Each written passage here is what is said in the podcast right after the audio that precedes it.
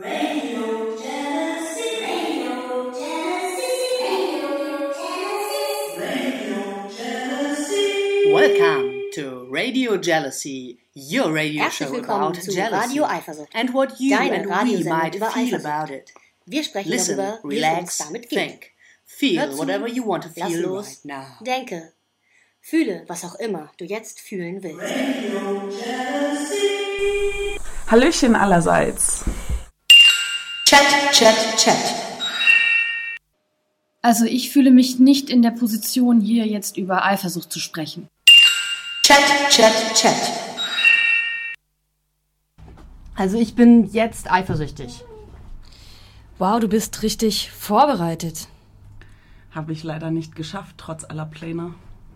Was sagt der Gehirnforscher? Drei große Instinkte. Eins, Zwei. drei. Neue Verhältnisse, gleiches Gehirn. Das ist doch Quatsch. Vier. Fünf. Sechs. Wir sind also am Anfang von etwas Neuem. Vielleicht wäre es gut, damit anzufangen. Also ich bin jetzt eifersüchtig.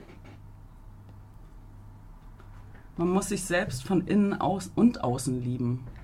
Man Man muss, man muss, man muss, man muss, man muss, man muss. Warum hat uns früher niemand erzählt, dass das so viel Arbeit ist und dass man das alles verlernen kann? Wenn es dir gesagt worden wäre, dass das Arbeit ist, Wäre damit auch gesagt worden, dass es gemacht ist und nicht einfach. so ist.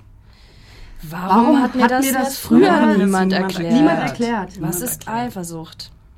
Eifersucht führt doch nicht unbedingt zu. Die Eifersucht sichert doch.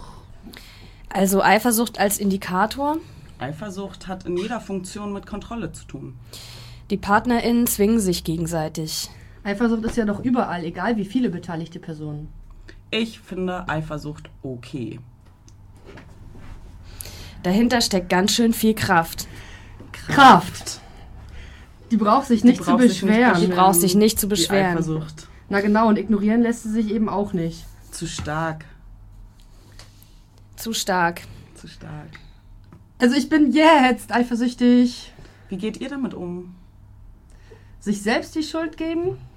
Als Strategie. Analyse, Analyse, Analyse, Analyse, Analyse. Analyse, Analyse, Analyse, Analyse. Analyse. Wie fühlt es sich an? Zu stark. Wir sind alle Intensitätssüchtige, hat Sophie gesagt. Das, ist unser, Problem.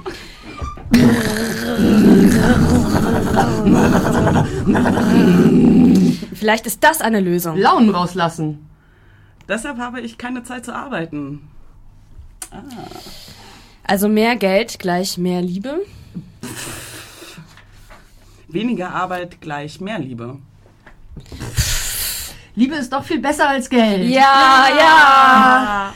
Äh, wie gesagt, ich bin jetzt eifersüchtig und ähm, Ja, die eigenen Gefühle kann man schon mal akzeptieren. Insofern, dass der Anspruch, zum Beispiel die neu hinzugekommene Person jetzt auch total toll finden zu müssen, auch irgendwie anstrengend ist. Ich finde, man kann schon mal eifersüchtig sein und die neue Liebe ähm, der die Partnerin scheiße finden. Ich finde es hilfreich zu gucken, was überwiegt denn bei meiner Eifersucht gerade. Dass ich nicht im Mittelpunkt stehe. Oder dass ich Angst habe, von der Person verlassen zu werden. voll krasse eigentlich, sich überflüssig zu fühlen, nur weil jemand anderes auch toll oder interessant ist. Egoistisch. Egozentristisch. Ich brauche bald eine Pause. Ich bin ein bisschen unkonzentriert. Haben gerade das das Gleiche Gleiche gesagt. Zueinander. Eine Frage noch. Was, wenn du mehr als eine Person liebst? Keep calm and carry on. Two or three people in love with you are like money in the bank. Ich weiß nicht, ob ich das verstanden habe. Kann dann eine Eifersuchtssituation einfach so sein? Jein. So, mein Zeitfenster ist vorbei. Äh, na danke. Freue mich drauf. Chat, chat, chat.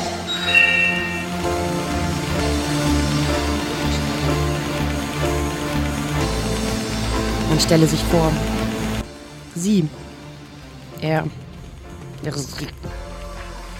den Kopf auf dem Kopfkissen, das Radio neben dem Kopf, der Kopf unter der Bettdecke, das Telefon neben dem Kopf. Ich warte auf deinen Anruf. Das Telefon schweigt. Ich schweige auch. Die Tränen kullern. Liebe und Hass alles in einem. Ich bin verletzt, aber du hörst mich nicht mehr. Ich weine, aber du hörst mich nicht mehr. Er, sie wälzt sich hin und her im Bett. Keine Körperlage ist jetzt noch richtig. Die Gedanken überschlagen sich in meinem Kopf. Der Ausdruck dessen findet sich nur noch in meinem Körper wieder. Oh no.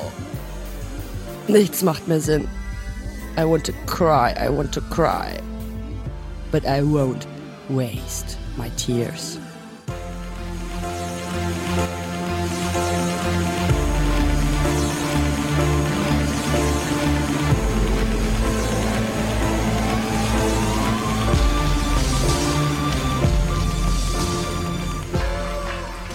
Eifersucht ist doch eigentlich ganz normal. Ich bin nicht eifersüchtig. Mein Mann würde die Familie nie aufs Spiel setzen, schon wegen der Kinder. Eifersucht hält die Beziehung ja auch zusammen. Eifersucht ist ein Liebesbarometer.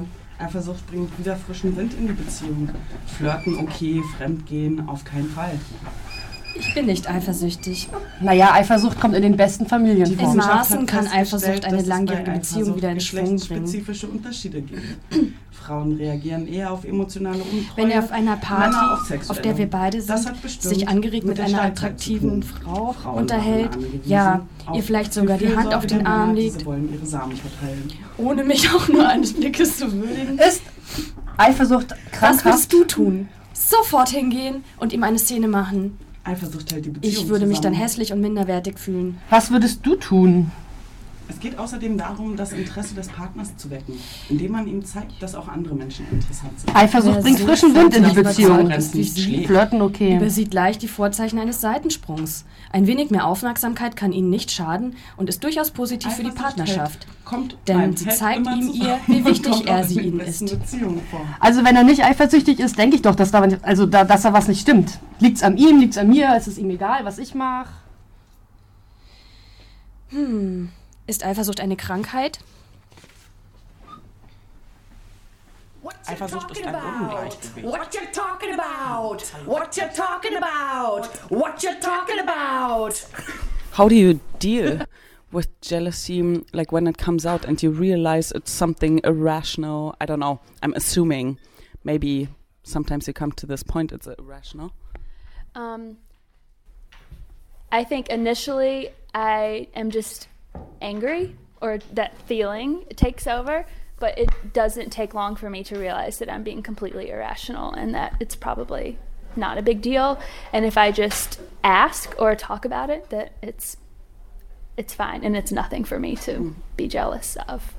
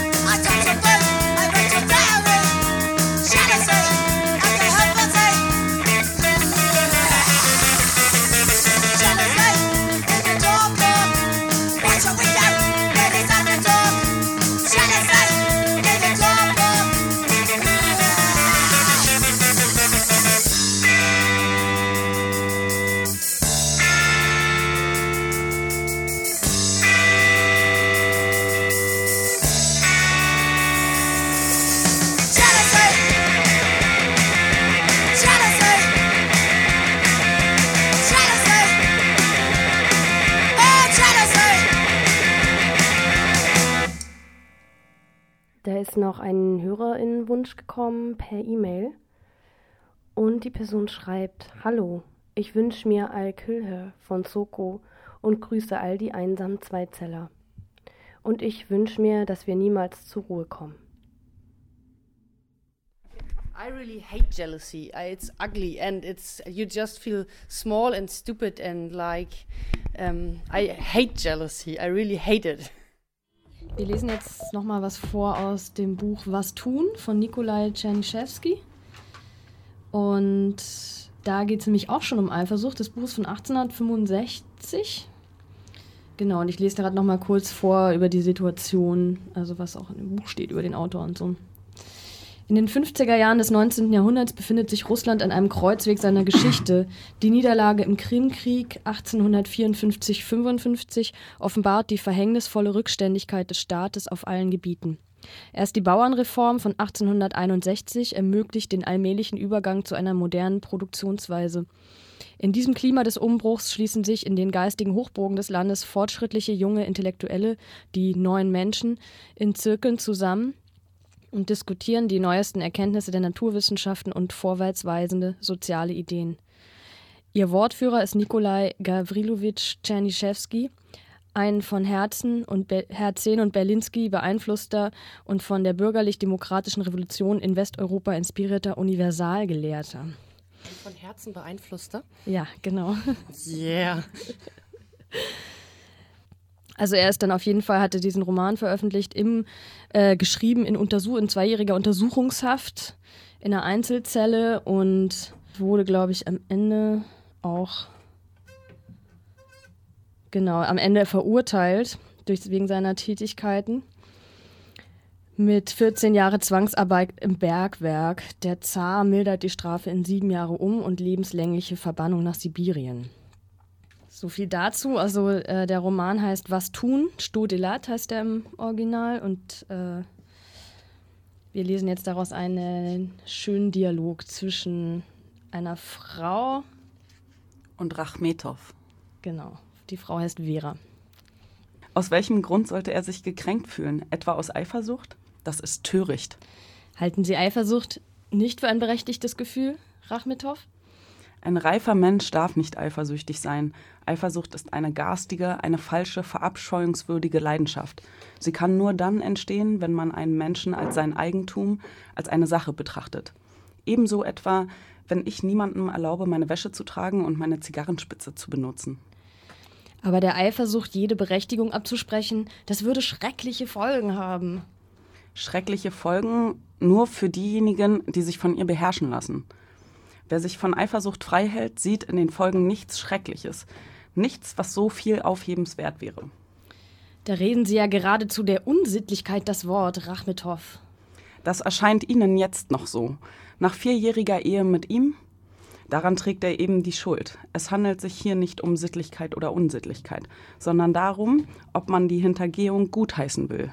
Lassen Sie, lassen sich diejenigen, welche Eifersucht für ein achtens- und schonenswertes Gefühl erklären, durch den Gedanken, ach, ich kränke ihn, wenn ich es tue, von dem verstohlenen Genuss abhalten?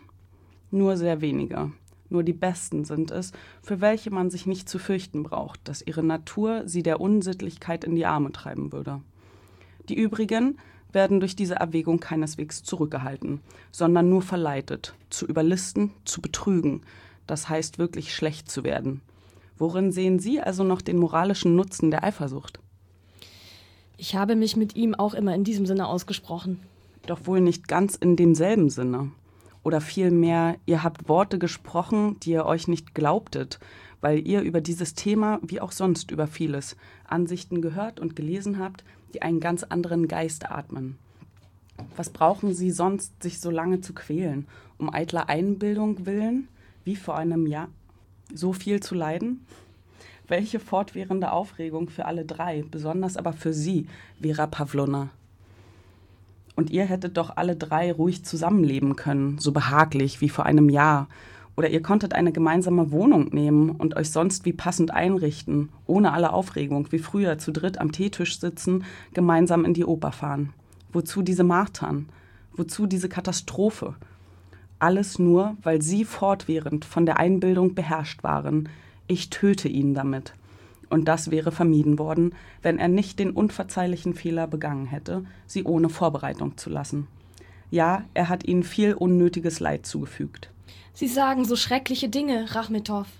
Schon wieder schreckliche Dinge. Schreckliche Dinge sind in meinen Augen Qualen wegen eitler Einbildung und Katastrophen, die leicht zu vermeiden gewesen wären. Demnach erscheint Ihnen unsere ganze Angelegenheit als ein sentimentales Melodram? Jawohl, ein völlig überflüssiges Melodram mit völlig überflüssiger Tragik.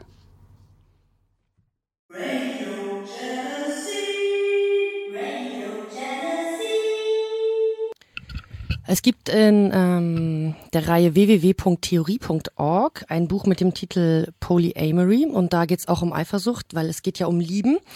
Ähm, also es geht ja generell bei Lieben um Eifersucht und hier geht's äh, zum Thema Polyamory, also mehrere Menschen lieben um Eifersucht.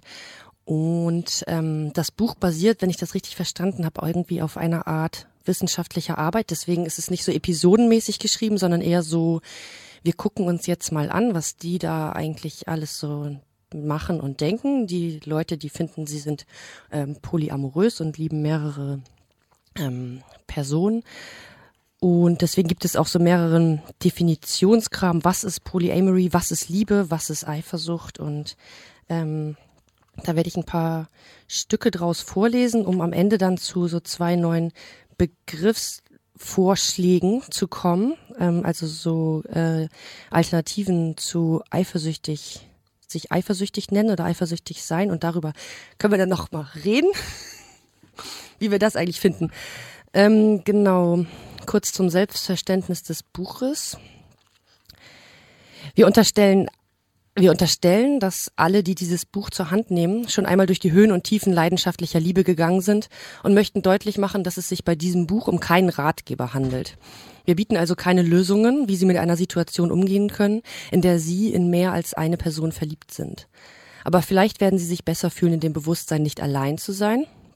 Vielleicht werden Sie es auch als Erleichterung empfinden, Worte zu finden für das, was so schwer zu erklären ist und in unserer Gesellschaft noch vieler Rechtfertigungen bedarf.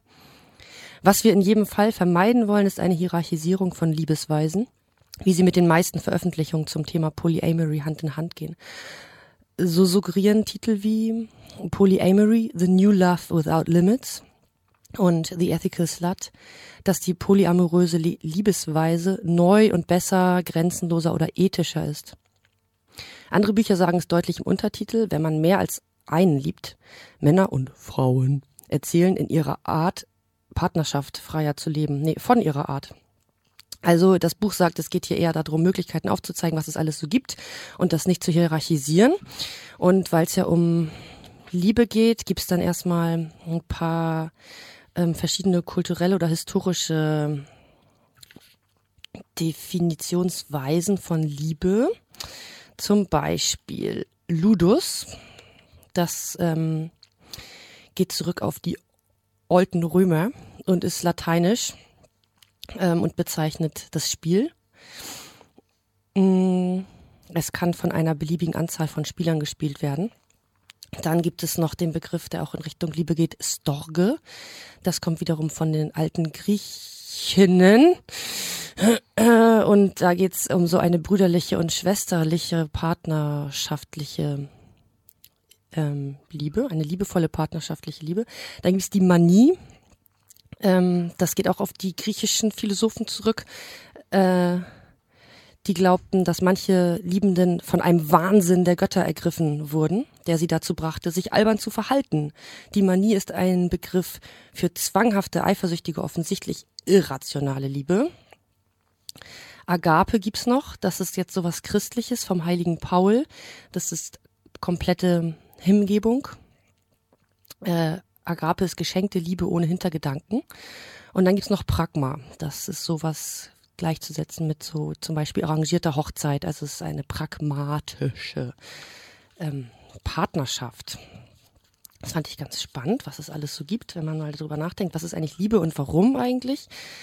Ähm, jetzt mal jenseits von der kulturellen Herleitung von romantischer Liebe in unseren Breitengraden.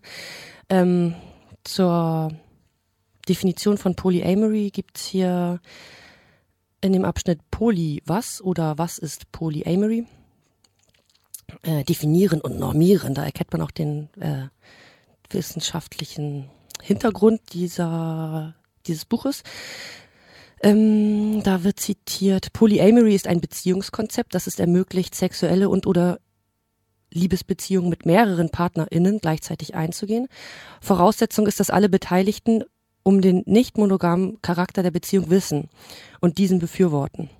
Offenheit, Kommunikation und Konsensfindung sind zentrale Werte dieser Beziehungsphilosophie und begründen ihren ethischen Anspruch.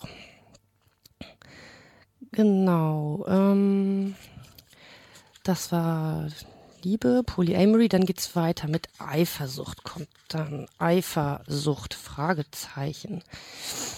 Mm,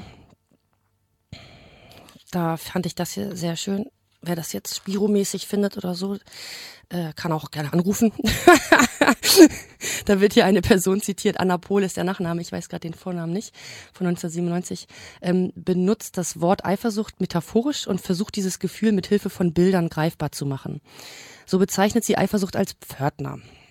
Wenn wir Polyamorie als ein Weg zu psychologischem und spirituellem Wachstum anerkennen, dann ist die Eifersucht, also wer das Wort spirituell jetzt nicht gut findet, hört einfach nur das psychologische Wachstum oder Wachstum so, persönlichen Wachstum, dann ist die Eifersucht der Pförtner auf diesem Weg, denn keiner kommt daran vorbei, der sich weigert, ähm, sich mit diesem mächtigen Zwang zu konfrontieren. An einigen Stellen vergleicht Anna Pohl Eifersucht auch mit dem Bild der Lehrerin. Eifersucht wird so zu einer Person, mit der ein lehrreicher Kontakt möglich ist. Wenn Eifersucht an deine Schulter klopft, muss deine erste Antwort immer sein, sie anzuerkennen und ihr für diese Wachstumsgelegenheit zu danken. Und Eifersucht sei auch immer eine Botschaft daran, als Erinnerung, dich selbst zu lieben. Danke. Danke, Anna Pohl. Ja. Ich habe auch noch was Tolles gefunden in einem anderen Buch. Und da steht. Äh, Moment. Zwischen Liebe und einer Liebesbeziehung gibt es einen großen Unterschied. Das eine ist ein Gefühl, das diverse andere Gefühle mit sich bringen kann, mit denen es allerdings nicht identisch ist. Und das andere ist ein Kommunikationssystem, welches viele Gefühle, unter anderem aber nicht ausschließlich auch Liebe beherbergt. Die Stoffe, aus denen Liebesbeziehungen gewebt sind, das sind Begehren, Verlangen, Suche nach Anerkennung, Zuneigung, Aufmerksamkeit und Verständnis, Geborgenheit, Sicherheit, Aufregung und Spannung.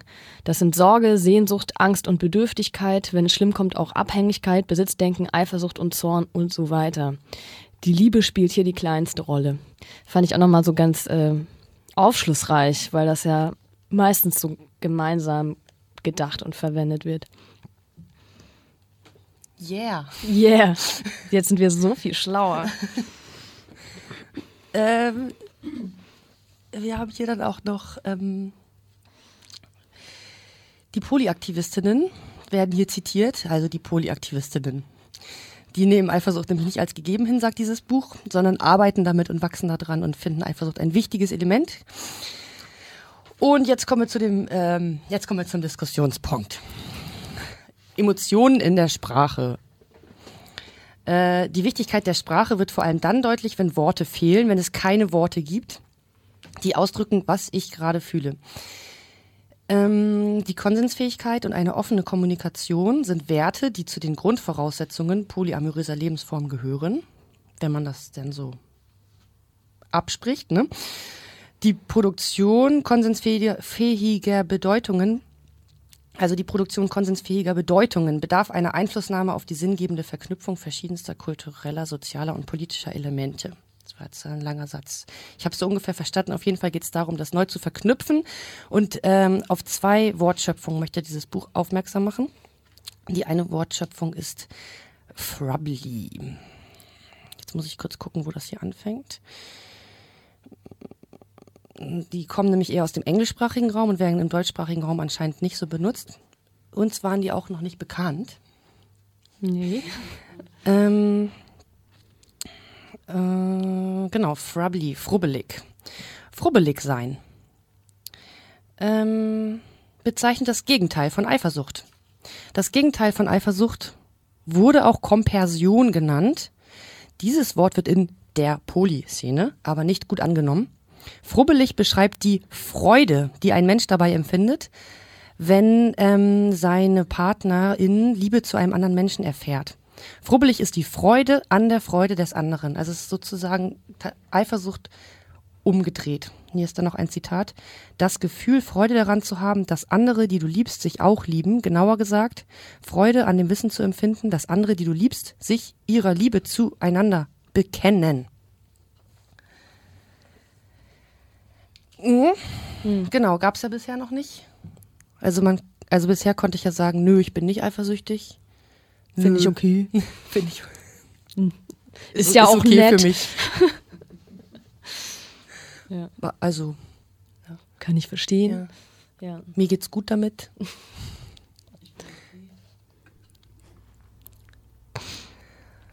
genau, ich mache nochmal das zweite Wort, lese ich nochmal vor. Das wäre dann Wibbly. Wibbly Wibble. Wibbly beschreibt das Gefühl der Unsicherheit, wenn eine Partnerin neue weitere Beziehungen führt. Als Wibble wird das Gefühl bezeichnet, wenn ein Partner einen neuen Partner findet und in dieser Situation von einem anderen Partner dafür Rückendeckung bekommt. Also Wibble soll die Unsicherheit ausdrücken, aber innerhalb von einer Beziehungsphilosophie, in der diese Unsicherheit Platz hat und in der auch die, äh, die, die, Liebe zu anderen Personen von der, durch die andere Person auch Platz hat. Ja, jetzt diskutieren wir darüber, oder ja, also. Ich finde es gut. Weil es so, äh, ja, wichtig ist natürlich auch nochmal so, wenn es Worte und Begriffe für was gibt, dann existieren Sachen auch plötzlich und sonst halt nicht. Insofern finde ich es eigentlich eine super Idee. Ich finde nur die Worte so ein bisschen Teletubby-mäßig. Ja, es sind mehr so Soundworte, ne? Ja, als ob so, ähm, ja, so niedlich halt. Mhm. Und irgendwie denke ich, ja, das ist irgendwie ist mir das zu hippie-mäßig. Wie hieß das andere? Frobbly? Frau Frobbelig oder ja, so? Frau, Frau, Frau, Frau Frobbly, Frobbly sei auch so eine Mischung aus froh und hibbelig, könnte es sein. Fribbelig. Ja, fribbelig, okay. Das beschreibt vielleicht doch ein bisschen auch das Gefühl dann. Ja, vielleicht ist es auch gut. Ich weiß nicht. Ich finde auch direkt fribbelig ein bisschen besser als frubbelig. Ich weiß gar nicht frubbelig. Ah, okay. Fühlt sich im Bauch so, das ist sowas ganz, ist mir fast ein bisschen peinlich, frubbelig, will ich gar nicht sein. okay, ja, okay. Und Fribble und Wibbel ist so ein bisschen hip auch halt, ne, weil es, also es, weil es Englisch ist, aber es passt ja zu Polyamory und Jealousy. Das ist ja auch gerade hip, habe ich gehört. Polyamory. Polyamory. Soll das modern sein? Ja, es ist total modern. Also aber auch schon eine Weile, glaube ich. Ja. wir haben ja jetzt auch gerade gehört, dass es seit 1863 auch schon erste Konzepte dazu gab. Welcome to Radio Jealousy, your radio show about jealousy and what you and we might feel about it. Listen, relax, think. Feel whatever you want to feel right now. Radio.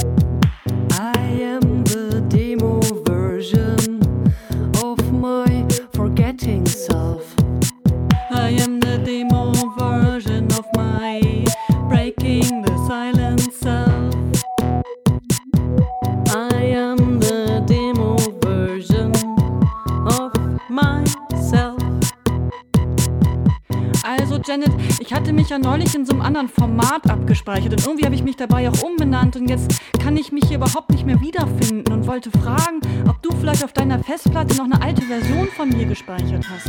Wirklich, Janet, ich brauche deine Hilfe, sonst kann ich mich einfach nicht mehr aufmachen.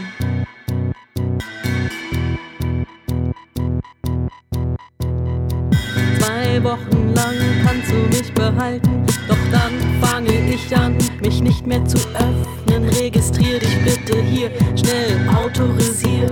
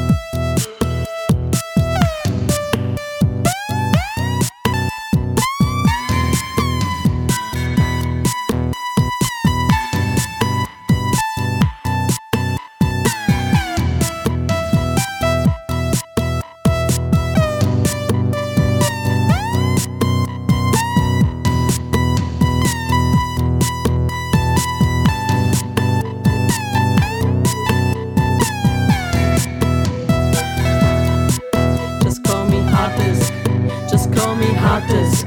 Just call me hard disk. Just call me hard disk. Just call me hard disk. Just call me hard disk. Just call me hard disk. Just call me hard disk.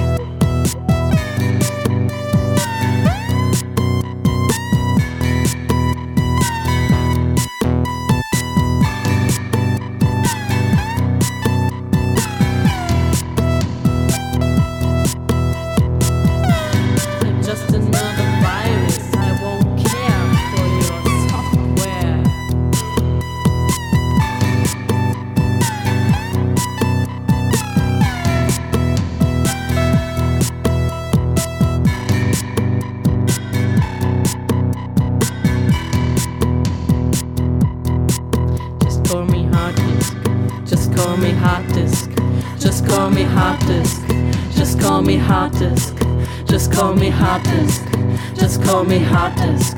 Just call me hard disk. Just call me hard disk.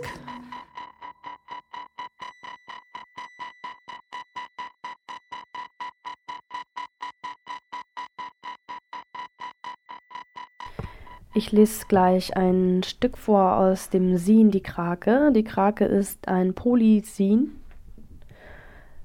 Und vorweg wollte ich nochmal schicken, dass in dem Sin der Begriff Schlampe als empowernde Selbstbezeichnung verwendet wird und als Kampfbegriff verwendet wird, den sich ähm, Frauen angeeignet haben, um sich selbst zu bezeichnen, wenn sie in nicht monogamen Beziehungen leben.